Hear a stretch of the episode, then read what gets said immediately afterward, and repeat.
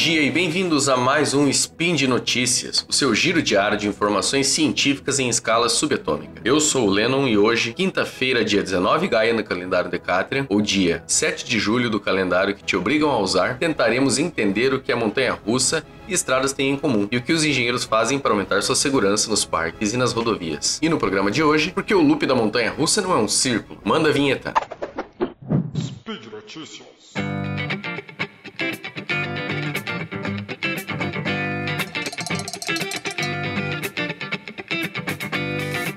Quem não tem colírio usa óculos escuros. José Newton já dizia: se subiu tem que descer. E aí, ouvinte, o que será que José Newton, ou melhor, Isaac Newton dizia? Se vocês tiveram a oportunidade de ver as leis de Newton na escola, vão lembrar de uma famosa equação que dizia que a força aplicada em um corpo é proporcional à massa e aceleração desse corpo. Mas o que, que isso significa? Bom, primeiro a gente tem que entender o que, que significa aceleração. No dia a dia a gente fala que uma coisa acelera quando a sua velocidade aumenta. Não está errado, só que está faltando alguma coisa. Na física a gente chama, é, é, chama de aceleração tudo aquilo que muda de velocidade. Bom, é, parece ser a mesma coisa, mas na verdade, inclusive, significa aceleração quando você diminui a velocidade. Isso mesmo. Frear também é acelerar. E mais, se você não mudar o valor da velocidade, mas mudar a direção dela, a gente também chama de aceleração. É doideira, mas é verdade. Quando eu quero chegar com isso, é que toda vez que você muda a sua velocidade, seja para mais, para menos ou mudar a direção, é preciso colocar uma força. Foi isso que Newton quis dizer com a sua equação. Tanto é que até hoje utilizamos como unidade de medida para forças o newton. O peso de uma coisa com 1 kg dá quase 10 newtons aqui na Terra, só para vocês terem uma ideia. Beleza, mas e aí? Por que toda essa explicação para falar de montanha-russa? Bom, se vocês já viram uma montanha-russa, seja de perto ou na internet, perceberam que algumas delas têm um looping, que é aquele trecho onde o carrinho dá uma volta de ponta cabeça. Para que o carrinho e você dentro dele, né, façam essa volta, é preciso que a sua velocidade mude, principalmente de direção. Já vimos que para isso precisamos de uma força, que você vai sentir nesse caso de baixo para cima no momento em que entrar no loop. Quanto mais rápido você estiver e quanto mais fechado for essa volta, mais força você e o carrinho vão,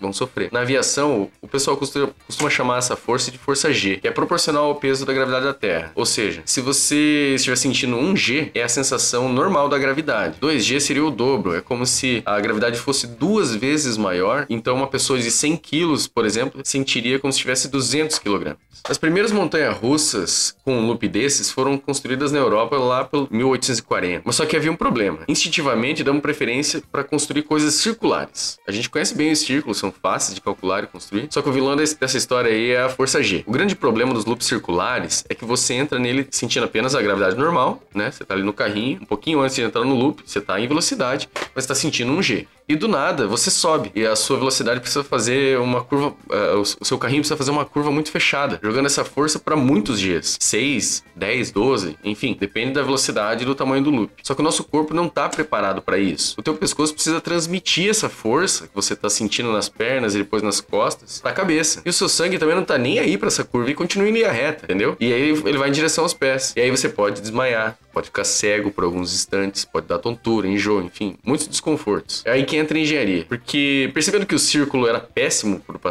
o passageiro, as pessoas começaram a pensar em formas diferentes e para poder diminuir o desconforto e a força G. Uma boa alternativa é fazer uma transição entre o caminho que você está fazendo antes e o loop, mudando a direção da velocidade que você está fazendo de forma gradativa e constante. É para que o tempo todo você, né, como passageiro, sinta mais ou menos a mesma força G e também sem chegar naqueles valores absurdos. Pra vocês terem uma ideia, uma pessoa média aí suporta um, em torno de 6G sem desmaiar, tá? Então imagina, essas que chegavam a 12G, com certeza ou desmaiavam, passavam muito mal. Então existe um tipo de curva que a gente conhece chamado de clotoide. Não pode confundir com a dona Clotilde do Chaves. Essa clotoide tem o comportamento de diminuindo o seu raio aos pouquinhos, sendo uma ótima opção para ser utilizada no trilho do carrinho. Por isso, hoje em dia, os loops não têm uma forma circular, mas se vocês prestarem atenção, eles têm uma forma que parece uma gota d'água de cabeça para baixo. Essa curva é tão importante na engenharia que também utilizamos elas nas estradas. Imagine se você quisesse sair da rodovia e entrar num trevo, mas virasse uma curva tão fechada quanto numa esquina. Se você tiver numa velocidade alta, que é o que normalmente acontece na rodovia, certamente estaria em grande risco e seria jogado para fora. É por isso que a gente usa a dona clotoide no projeto geométrico das estradas. Para começar que os carros só giram as rodas da frente. Então, você não faria uma curva circular pequena nem que quisesse.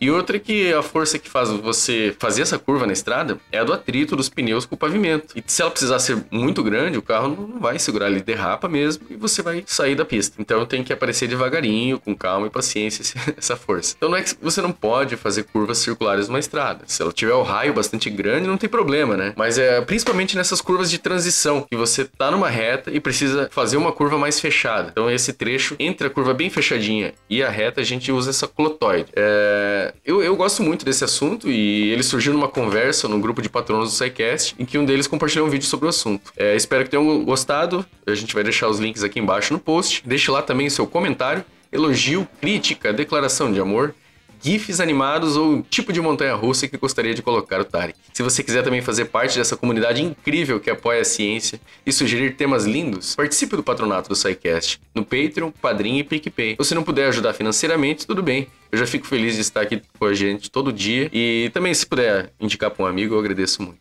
Um grande abraço, valeu galera e até a próxima.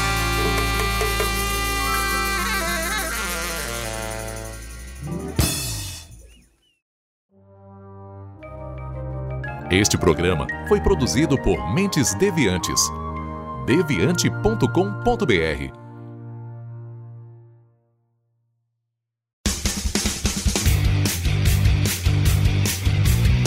Cortes, edição de podcast.